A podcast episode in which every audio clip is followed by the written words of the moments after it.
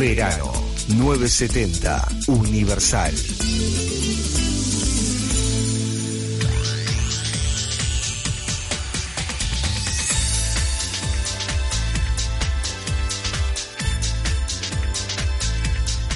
Punto Red ya lanzó la liquidación de temporada, todas las prendas de verano al 50%. Aprovechemos antes que se agoten. Puedes seguirlos en Instagram by.red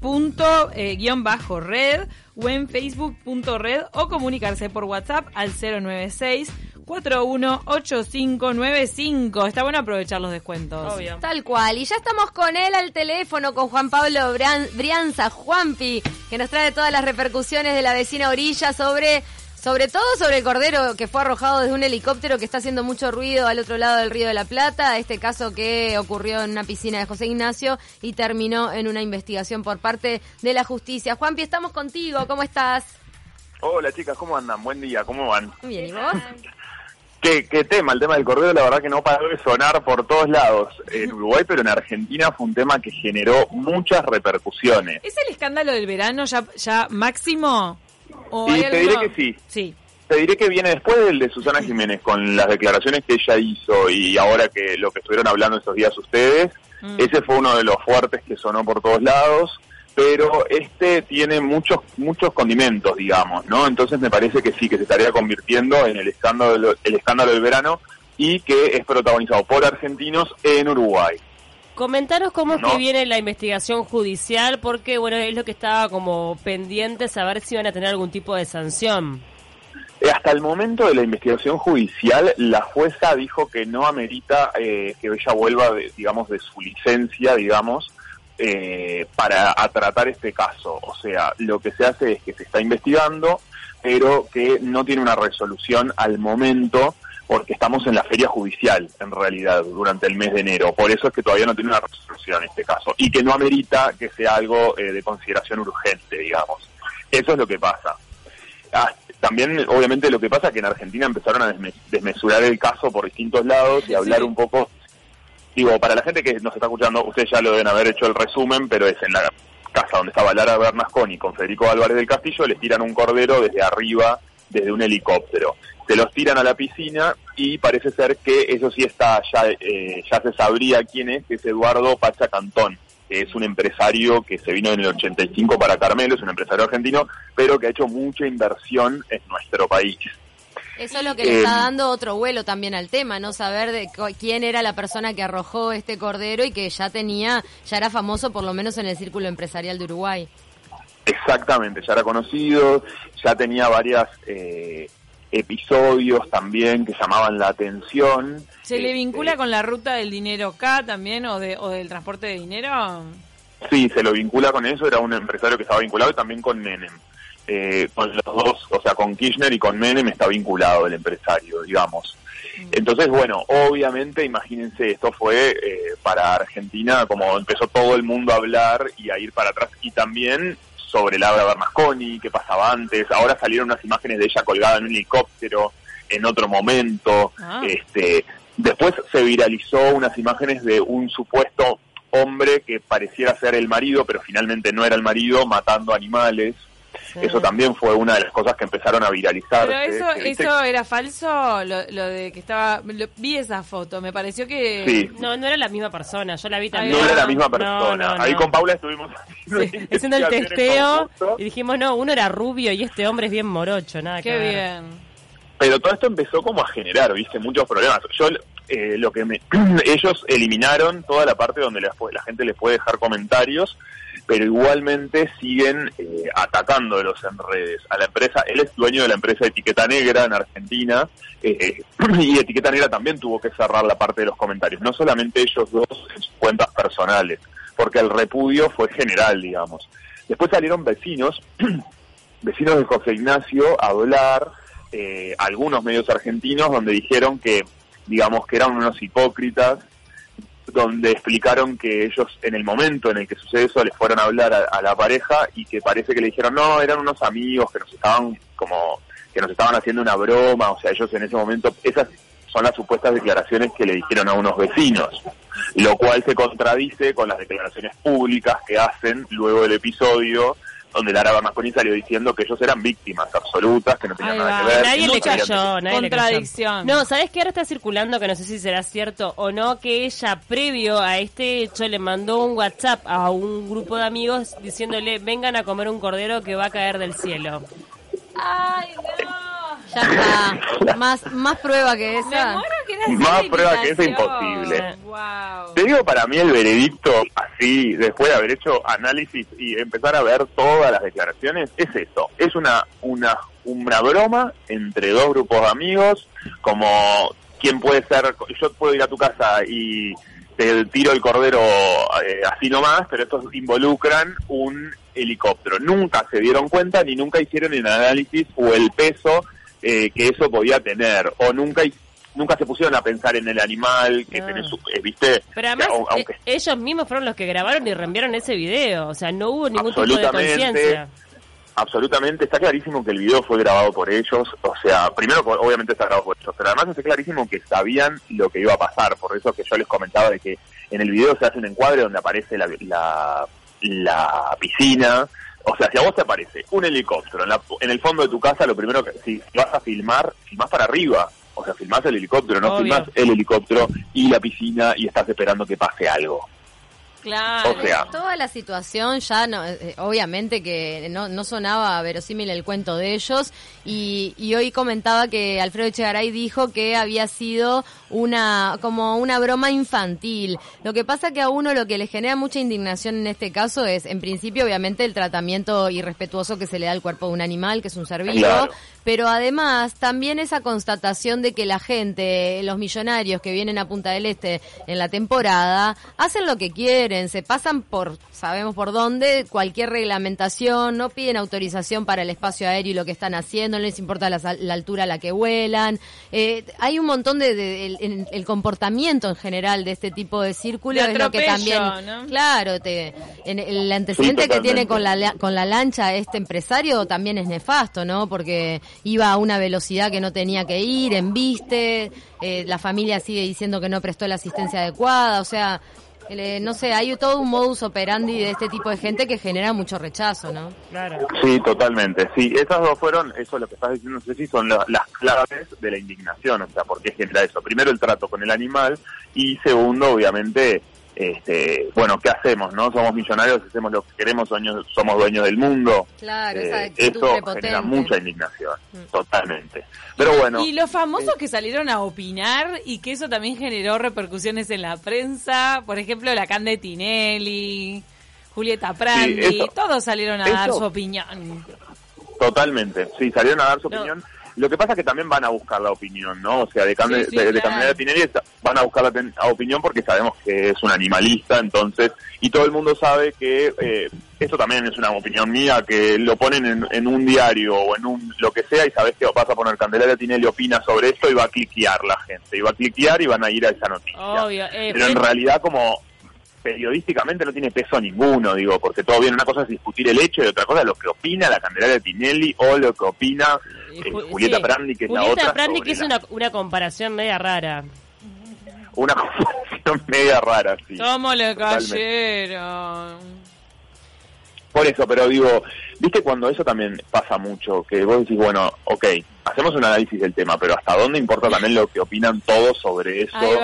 Eh, y a lo que a cada uno se le ocurre que le, le recuerda la- el episodio del chancho. Para, por si a la gente, poner- por si la gente se lo perdió, Julieta Prandi dijo que lo del episodio del animal cayendo en el helicóptero le hacía acordar a los vuelos de la muerte de la dictadura. Exactamente, cuando Y- tiraban los este, los cuerpos en, en las aguas, ¿no? Y la, ma- la mataron en las redes sociales y en todos lados. Es que temas claro. sensibles como la dictadura, realmente Claro, no te claro. podés meter cuando no estás hablando específicamente de eso. Raro, la verdad, raro, pero bueno. Eh, lo que pasa que fue, fue un comentario de, la- o sea, de la tónica cuando también van a consultar a la farándula argentina sobre Claro. temas de, de- de- de real importancia. Es lo que pasó con Susana Jiménez, hablando de la pobreza. Está todo bien, yo no digo que Susana Jiménez no pueda hablar de la pobreza, pero eh, digo, no son las fuentes más adecuadas para tratar temas que, que son dramas sociales que se tienen que encarar de otra No, manera. total.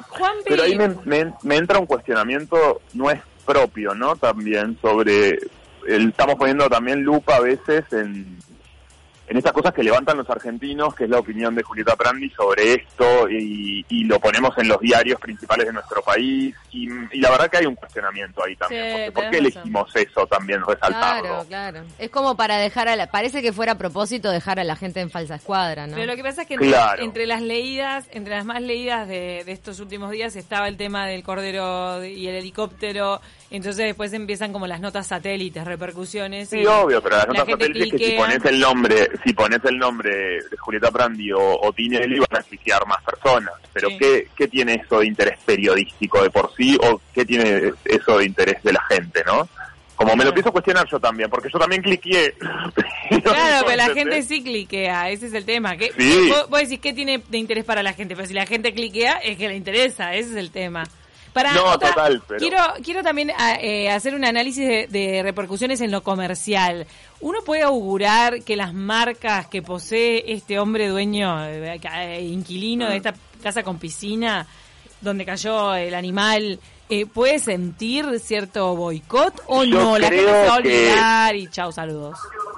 Yo creo que no no tengo eh, al momento un ejemplo de algo que la gente recuerde con el paso del tiempo y eso golpea la marca. De hecho, tenemos ejemplos en Uruguay de otras Ay, ¿te cosas y scratches Eh, sociales que vemos que a la marca eh. nunca la golpeó. Entonces yo creo que finalmente la gente se olvida un poco de eso y se cual. sigue adelante. Me parece a mí. Tenés toda la razón. Estoy contigo. Este, quizás al principio un poco, pero también no nos olvidemos que esto eh, se habla, se habla, se habla ahora, se habla ahora y después pasa otra cosa y se olvidó y se, y se siguió adelante, ¿entendés? Eso también me parece. Tal cual. Nos habían mandado un mensaje de un oyente diciendo que en realidad ya no se fumaba al, al empresario este por ser amigo de Tinelli. Que- que ya por eso ya lo tenía Ya tachado. por eso ya estaba mal, bueno, Sí. está bien. Pero bueno, Bueno, eh, ese fue uno de los hechos que, que estuvo ahora, pero después también les comento, chicas, otro de los temas que está ahora en Argentina en debate, eh, que estuvo por todos lados, es un tema que tiene involucrado a Florencia de la B y al periodista deportivo Walter Que- Queijeiro. Él en un ciclo radial que conduce Ulises Yaid, que es el hermano, eh, no sé si se acuerdan de Natalia Yaid, eh, Sí. una, una Oh, actriz que bueno, Natalia. Que falleció. Sí, Natasha Said, que falleció. Bueno, este es el hermano que conduce un programa de radio. En ese programa de radio muchas veces se hacen declaraciones fuertes que son tienen bastante repercusión y en este caso es Walter Quejeiro donde dice una declaración que lo que se le- levantan los medios es que dice que Florencia de la B es biológicamente un hombre. Tiene documento y la ley la considera mujer, pero biológi- biológicamente es un hombre. Después hace una va un poco más allá sobre esto en un tema bastante sensible donde dice yo no soy médico pero si tiene alguna enfermedad creo que la tendría que atender eh, o la tendrían que atender con la medicación correspondiente a un hombre La tienen que atender con lo que sea más adecuado para su organismo. exactamente. Esas fueron las declaraciones de él. No le vas a dar Esto un ibumidol a una, a, a- una persona que no que de repente no tiene un útero porque está directamente... Tiene ovarios. Que no tiene ovarios porque está directamente dirigido a eso. Claro, el tema es lo siguiente. Esto re- genera bastante repercusión porque volvió a poner sobre- en tela de juicio, el te- se volvió a hablar otra vez de Florencia a la B personalizando el tema y hablando de que es un hombre o no. Entonces ahí empieza el cuestionamiento de por qué seguir yendo al mismo lugar todo el tiempo y poniendo, personalizando. Porque una cosa es hablar sobre identidad de género, educación sexual integral, y, pero otra cosa es ya personalizar, ¿viste? Ya empezar como a atacar directamente a una persona. obviamente o que ir es mal a- a gusto. ponerle un nombre y apellido. Claro, es de mal gusto cuando además ella ha luchado tanto para que, bueno, este Exacto. sea considerada una mujer. O sea, no tenés necesidad, está clarísimo. Eso que hay una, una mala intención. Sí. También hay una cosa que es real, que si uno escucha el audio sobre esto, el periodista busca esa declaración, en este caso Ulises Chay, porque Claro. el para mí Walter Quejeiro es algo que lo piensa, y él piensa eso, porque si uno lo escucha se da cuenta que él lo piensa, pero él trata de ser lo más respetuoso posible con la temática al comienzo, donde empieza a hablar de, bueno, yo respeto la ley, eh, está declarada mujer, como empieza así, y el periodista, porque si uno escucha, le sigue diciendo, pero biológicamente, biológicamente, biológicamente, hasta que finalmente consigue la frase que va a generar repercusión. ¿Se entiende? Claro. ¿Puedo decir que el hombre, el hombre buscaba polémica o es verdaderamente lo que Sí. piensa? Pues en realidad si le... No, yo, no, el periodista es realmente lo que piensa. digo, el que, la- el que dio las declaraciones es realmente lo que piensa. Pero no lo iba a decir. Lo dijo porque quien lo estaba entrevistando buscaba polémica. Fue llevado Eso para ahí. mí. Ah, pero son los maestros en Argentina. Para Lo que pasa eso. que quizá el argumento no, no, no es incorrecto, o sea, si está hablando de, de- de la medicación, como me decís, Juanpi, de, qué medicación le tiene que dar un médico, a- tiene que pe- pensar en la parte biológica orgánica. No, Pero- Bueno, lo lo que que- pasa es que salió también, yo entiendo eso que decís, Ceci, pero también salió Victoria Donda del INADI, que es el Instituto Nacional contra la Discriminación, la Xenofobia y el Racismo, racismo a hablar eh, sobre estas declaraciones, haciendo un repudio a lo que decía Lo que este pasa es que no hay Walter necesidad que porque- un periodista deportivo hable de la medicación de Florencia de la B. O sea, es como que está fuera de contexto y por eso suena agresivo. O digo, no, no es que justo es un Pasa médico que, la está Este atendiendo. periodista, también se, este periodista también se tiró como político hace un tiempo, entonces también está esa punta. Y también estaba hablando sobre la, eh, la ley de educación sexual integral, venía por ahí, ¿no? Este, donde él está en contra de esa, digamos, o está en contra de la educación sexual integral en las escuelas, por ejemplo, y le parece que hay otras cosas a priorizar y, y, y atacar antes que eso. Sí, ¿no? Igual a mí me parece, o sea, in- independientemente de que sí considero que de repente no hay necesidad que un periodista deportivo esté hablando de una persona puntual con nombre y apellido, también tenemos que aprender a respetar las diferentes opiniones. Hay gente que está a favor de algunas cosas, hay gente que está a favor de otras y la tolerancia va por todos lados. Es decir, cada uno tiene derecho a pensar lo que quiere y argumentar desde ese lugar. Bueno, sí, estoy de acuerdo. De hecho, él habla y hace una puntualización sobre esto mismo que estás diciendo, Pau, que él dice que eh, no no está no está bueno que exista esto, que es la como él habla. Es como una eh, intolerancia hacia esto. también otra otra manera de ver las cosas cuando en realidad es algo muy personal, ¿viste? Claro, sí. Eh, o sea, él, él dice que, que no puede haber, justamente, él dice, yo no ataque a nadie, no podemos vivir en una dictadura del pensamiento. Exacto. Creo que va mucho sobre esto que estás Y diciendo. otra cosa. Todos vamos- El- Sí. el- lo que termina siendo también agresivo es esa esa necesidad de llevar todo a términos binarios, ¿no? Pero tratás como hombre o tratás como mujer. Es transexual, es otro género, ¿no? no ¿Por qué tenés que llevar siempre esa dicotomía binaria de la que venimos, ¿no? Si vas a encasillar en un lado o vas a ca- a encasillar en el otro.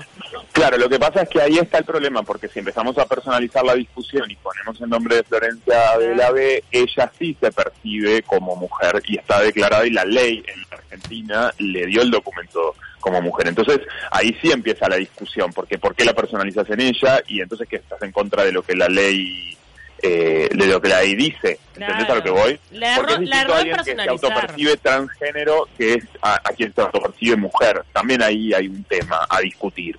Bueno, pero en los hechos ella es transexual. Claro, pero lo que pasa es que por qué, claro, pero por qué ir en contra de lo que ella se autopercibe y la ley le dice, o sea, por qué ir en contra de eso, o sea, cuál, cuál, en qué suma.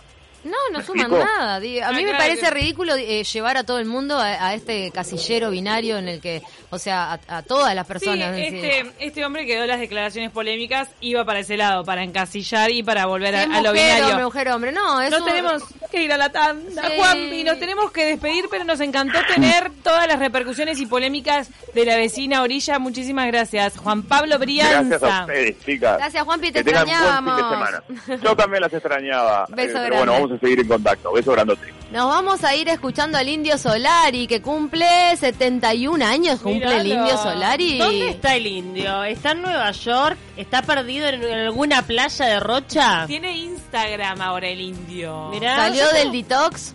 Yo lo sigo. ¿Y ¿Mete historias con su vida diaria? Dudo. Ahora no me aparecieron, pero en, en sus primeros días de Instagram metió un vivo sin darse cuenta. No te puedo creer. Nos vamos escuchando el martillo de las brujas. ¡Feliz cumpleaños!